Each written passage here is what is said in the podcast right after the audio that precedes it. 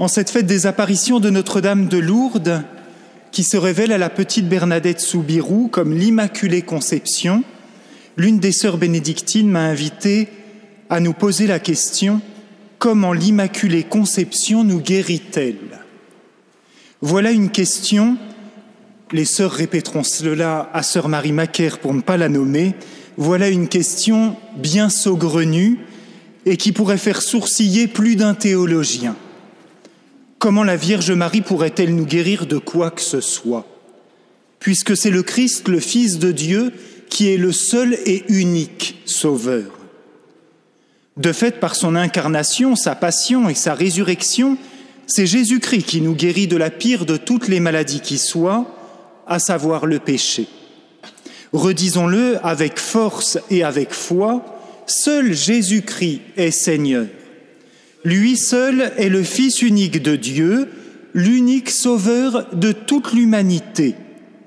En lui et en lui seul se trouvent tous les trésors du salut et de la grâce, et comme dit le psaume, celui qui se fierait à une créature plutôt qu'au Créateur de toutes choses est un fou insensé. Nous voyons bien dans les évangiles que Jésus va vers ses foules le cœur rempli de compassion, car elles sont comme des brebis sans berger. Il vient à la recherche de la brebis perdue pour la guérir de toute langueur et de toute maladie. Dans l'épisode de l'homme paralytique porté sur son brancard à travers le toit d'une des maisons de Capharnaüm, le Christ Jésus manifeste sa toute-puissance sur le mal qui abîme notre âme et notre corps. Lui seul est le médecin par excellence et celui ou celle qui voudrait se faire passer pour un sauveur alternatif se ferait l'égal de Dieu. C'est alors soit de la bêtise, soit une folie blasphématoire. La Vierge Marie, quant à elle, est médiatrice. C'est elle qui va nous donner Jésus en lui permettant de prendre chair de sa propre chair elle va porter dans son corps le Fils de Dieu et elle va nous l'offrir, ainsi qu'à l'adoration des bergers et des mages. C'est elle aussi qui nous conduit à Jésus. À Cana, dans l'évangile que nous avons entendu tout à l'heure, elle nous dit comme Dieu notre Père au baptême ou à la transfiguration, faites tout ce qu'il vous dira. Mais elle ne peut pas nous sauver. Si sainte soit-elle, elle, n'en est pas moins l'humble servante du Seigneur. Elle est la plus digne et la plus sainte de toutes les créatures de Dieu, mais elle ne peut rien faire par elle-même, ni nous guérir, ni encore moins nous sauver. Elle veille, elle intercède pour nous, elle nous conduit à Jésus et elle nous enseigne aussi par sa manière d'être comment être de véritables serviteurs du Seigneur. Alors pourquoi nous poser cette question Comment l'Immaculée Conception nous guérit-elle? Aujourd'hui, nous célébrons la fête des apparitions de la Vierge Marie à Lourdes, et dans cette petite ville de Bigorre, la Mère de Dieu est apparue pas moins de 18 fois. Elle s'est révélée à la petite Bernadette comme l'Immaculée Conception. Elle a invité les prêtres à faire construire une chapelle et à y venir en procession.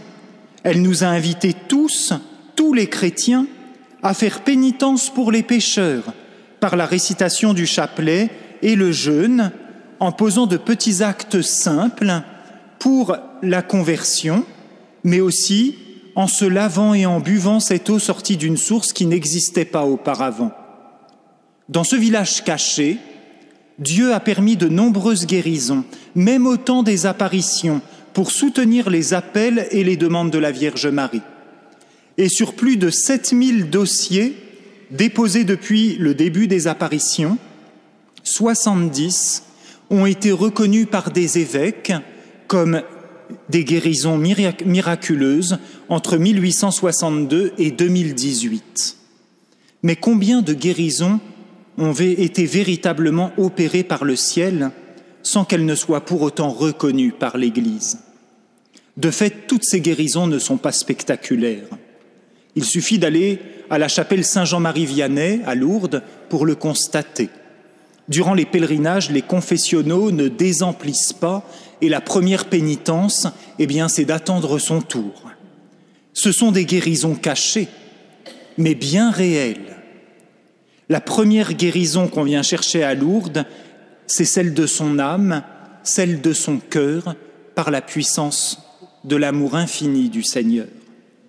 Le sacrement de pénitence et le sacrement de l'onction des malades que de nombreux frères et sœurs ont reçus ce matin sont des sacrements de guérison et ils font plus de miracles que tous les autres miracles reconnus par l'Église. Les guérisons corporelles ou psychiques, elles, ne concernent pas uniquement des pathologies mortelles aux dégâts irréversibles. Ainsi, il y a nombre de miracles qui ne peuvent pas être examinés ni recensés. 70 ont été reconnus, mais 70 sur combien? À Lourdes, il y a un nombre incalculable de guérisons. D'ailleurs, la grâce dépasse largement la grotte, puisque six personnes affirment avoir été guéries par l'intercession de Notre-Dame de Lourdes, alors qu'elles n'étaient pas venues à la grotte, et qu'une majorité de personnes ont été guéries au contact simplement de l'eau de Lourdes. À Lourdes, le ciel s'invite sur la terre, et il va nous falloir examiner comment l'Immaculée permet ces guérisons. À Lourdes, le premier miracle de guérison, c'est que nous y sommes accueillis tels que nous sommes. Nous ne sommes ni jugés, ni regardés. Il n'y a pas d'ostracisme ni de rejet parce que nous serions riches ou pauvres, bien portants ou malades, beaux ou défigurés. La soue à cochon, cette grotte que la Vierge Marie a choisie, nous rappelle, nous rappelle que le Seigneur et sa Sainte Mère appellent les pauvres et les malades, les pécheurs, les blessés de la vie, ceux qui sont considérés comme bien peu de choses. À Lourdes, il n'y a pas de faux semblants ni d'apparence trompeuse. Et il nous faut laisser cela au monde et à ses mirages trompeurs. À la grotte, nous venons tels que nous sommes, croyants ou athées, chrétiens ou d'autres religions, agnostiques en recherche, simples curieux, voire même des touristes. La Vierge Marie accueille ces foules d'hommes et de femmes des cinq continents qui ne savent d'ailleurs pas toujours pourquoi ils sont venus, ni ce qu'ils attendent vraiment. Tous se mélangent, et parfois sans s'en rendre compte, ils prient, ils sourient et ils parlent ensemble. C'est l'une des choses qui me touche le plus à Lourdes. Et j'ai notamment le souvenir d'une vieille dame très chic, magnifiquement habillée dans son fauteuil roulant, et un jeune homme derrière elle qui la poussait, et on se dit que s'ils s'étaient rencontrés dans la rue, ces deux-là, eh bien, il y en aurait probablement une qui aurait changé de trottoir et qui aurait eu peur en voyant la dégaine de ce jeune homme. Et pourtant, ils parlaient ensemble, ils riaient ensemble. Ce jeune homme n'était pas catholique, il n'était pas baptisé.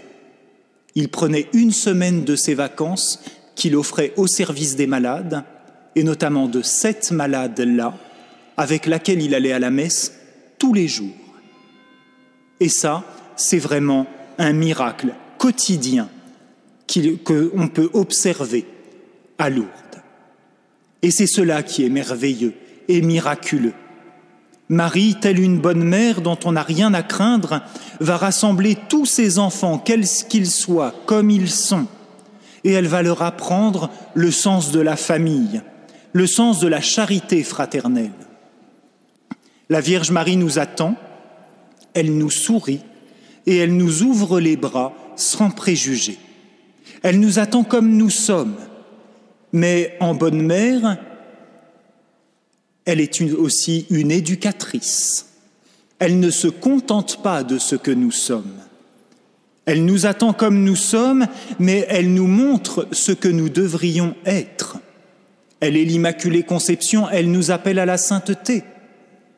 Et on la voit toujours avec son chapelet entre les mains, en train de prier. La Vierge Marie nous apprend, comme à Sainte Bernadette, à prier, à faire le signe de la croix, à nous laisser transformer par l'amour de la très sainte Trinité. La Vierge Marie, disait Sainte Bernadette, disait le Notre Père, et c'est sa prière intime de reconnaissance et d'adoration du fait qu'elle ait porté son Fils bien-aimé, autant celui de Dieu que le sien. Et Sainte Bernadette disait que si elle ne disait évidemment pas le Je vous salue Marie, elle disait avec beaucoup d'amour et de révérence la doxologie. Gloire au Père et au Fils et au Saint-Esprit, comme il était au commencement, maintenant et toujours et dans les siècles des siècles. Amen. Cette prière d'adoration, cette confession de foi que nous disons souvent trop vite ou sans y faire attention. La Vierge Marie, elle nous réapprend à prier, pas simplement à nous aimer les uns les autres, mais à nous recevoir de Dieu, notre Père. Elle nous apprend que la gloire est due à chacune des personnes divines et que sans le Père, le Fils et l'Esprit Saint, nous ne pouvons pas y arriver.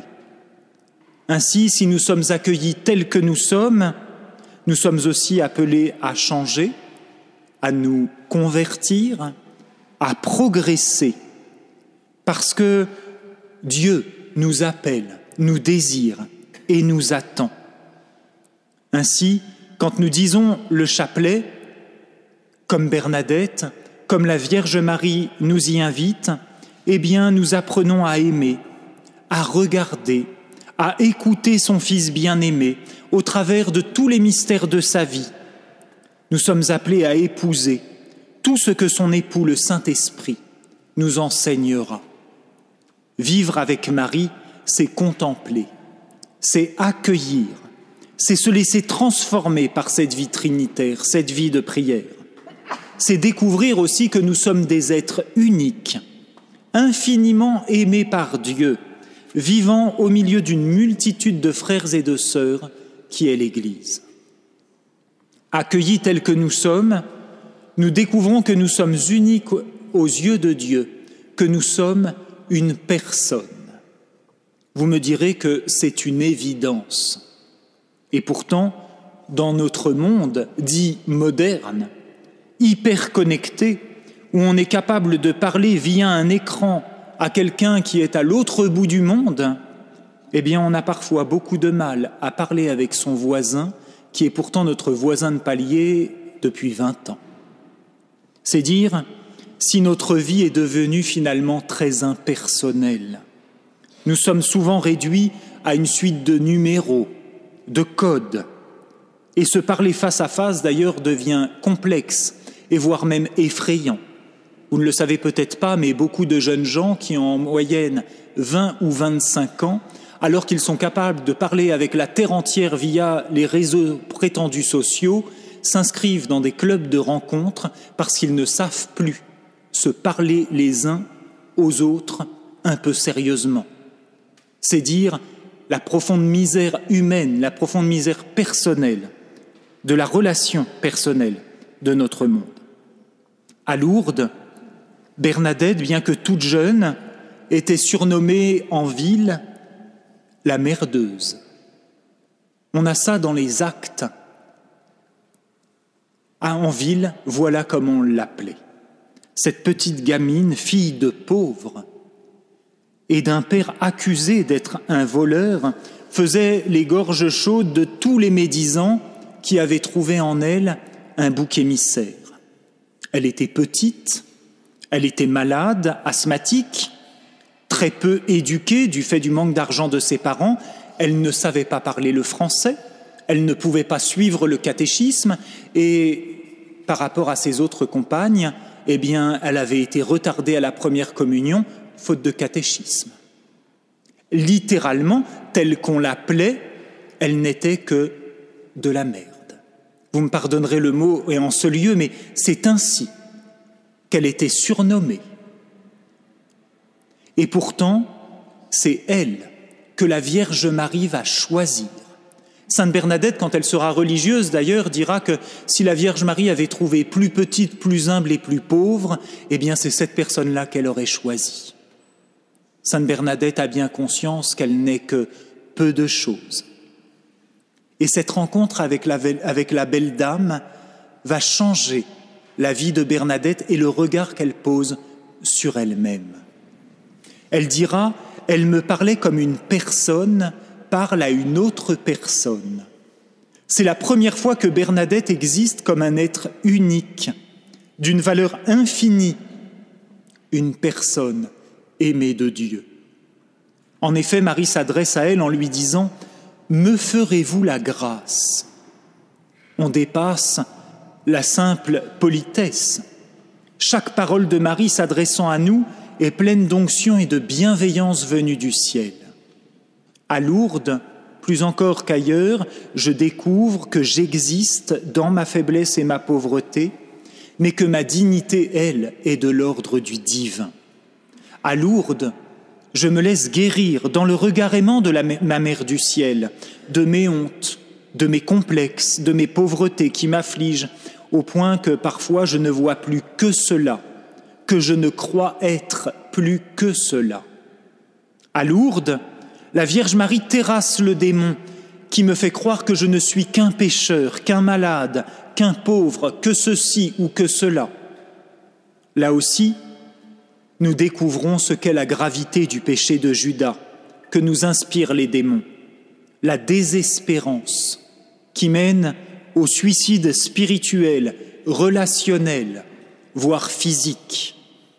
Le démon nous enferme, il nous fait nous replier sur nous-mêmes. Nous ne voyons plus que le mal et nous avons honte. Nous nous enfermons sur nous-mêmes, nous nous racornissons. Nous sommes obnubilés par nous-mêmes, ce que nous croyons être, ce que nous avons fait. Nous n'osons même plus regarder le ciel ou notre prochain. Et plus nous écoutons le démon, plus nous sommes tristes et malheureux. Plus il nous apparaît que si nous n'existions pas, tout irait beaucoup mieux, et pour nous-mêmes et pour le monde. Marie, au contraire, brise par son humilité l'orgueil. Marie, elle, nous invite à venir la voir, à lui parler, à échanger avec elle, à lui ouvrir notre cœur. Elle nous invite à nous tourner vers Dieu, à entrer en relation avec la Trinité par le simple moyen, le pauvre moyen du chapelet. Elle nous invite à la charité fraternelle et ainsi à nous ouvrir à tous ceux qui sont proches de nous.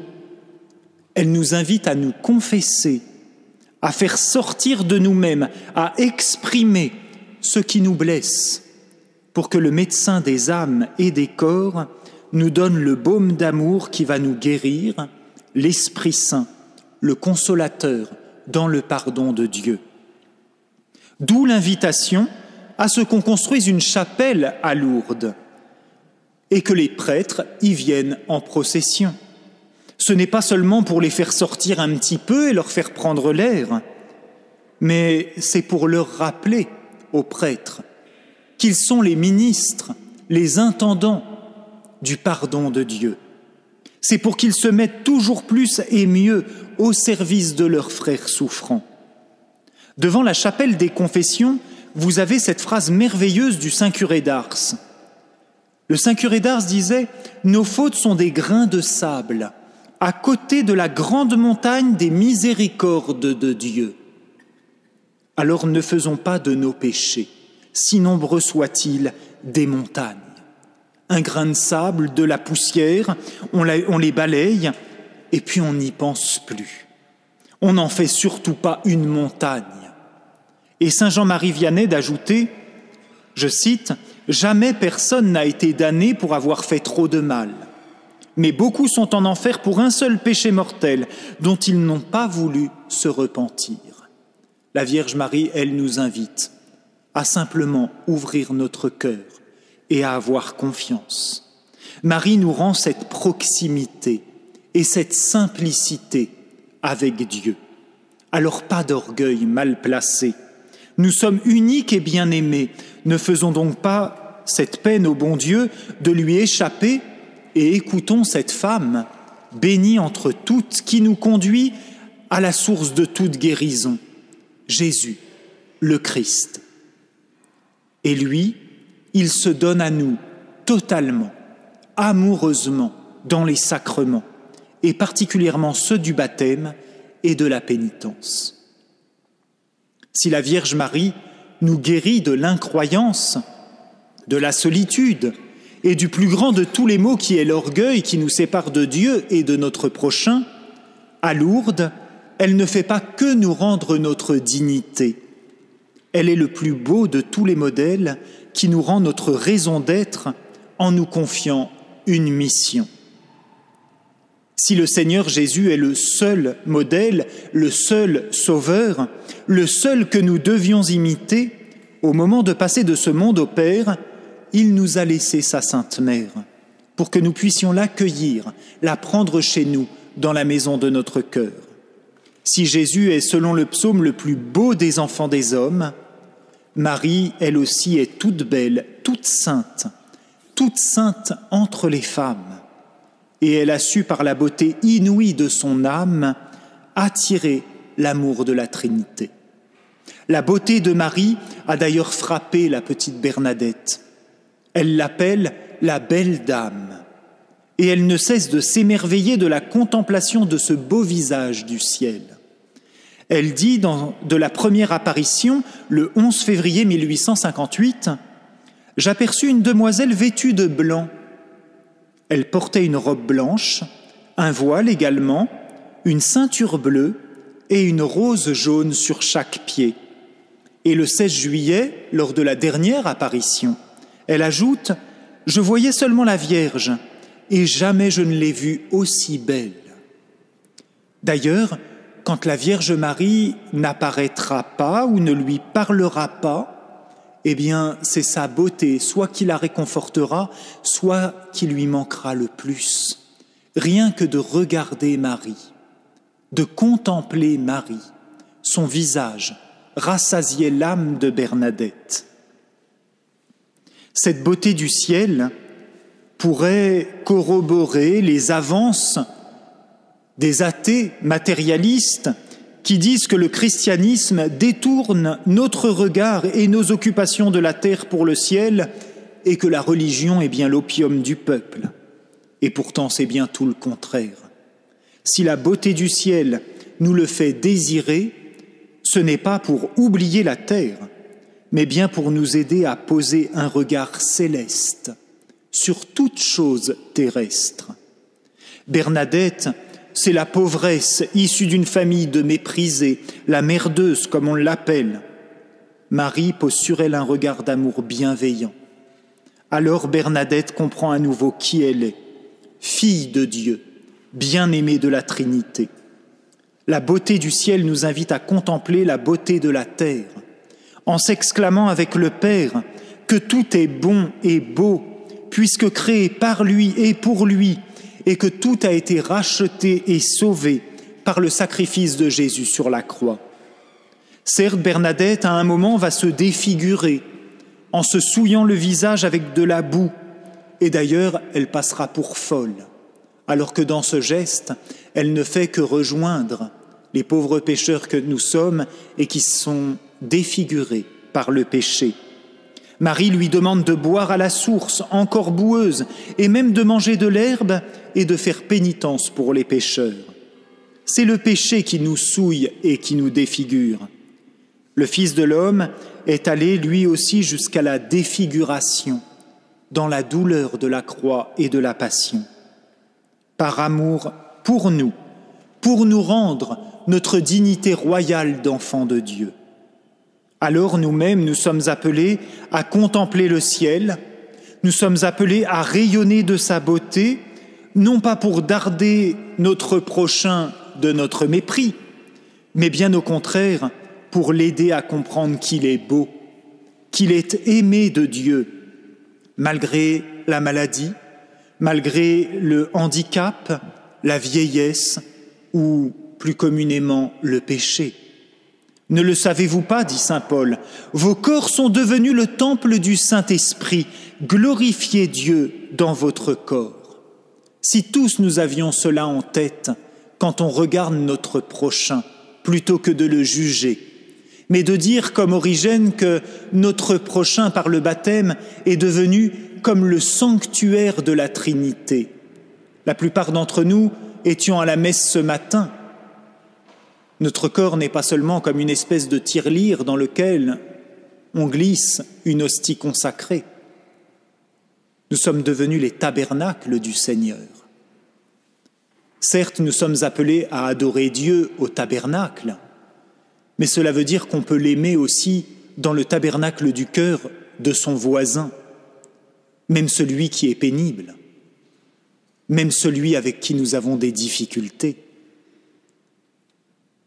C'est le ciel qui rend sa dignité à Sainte Bernadette.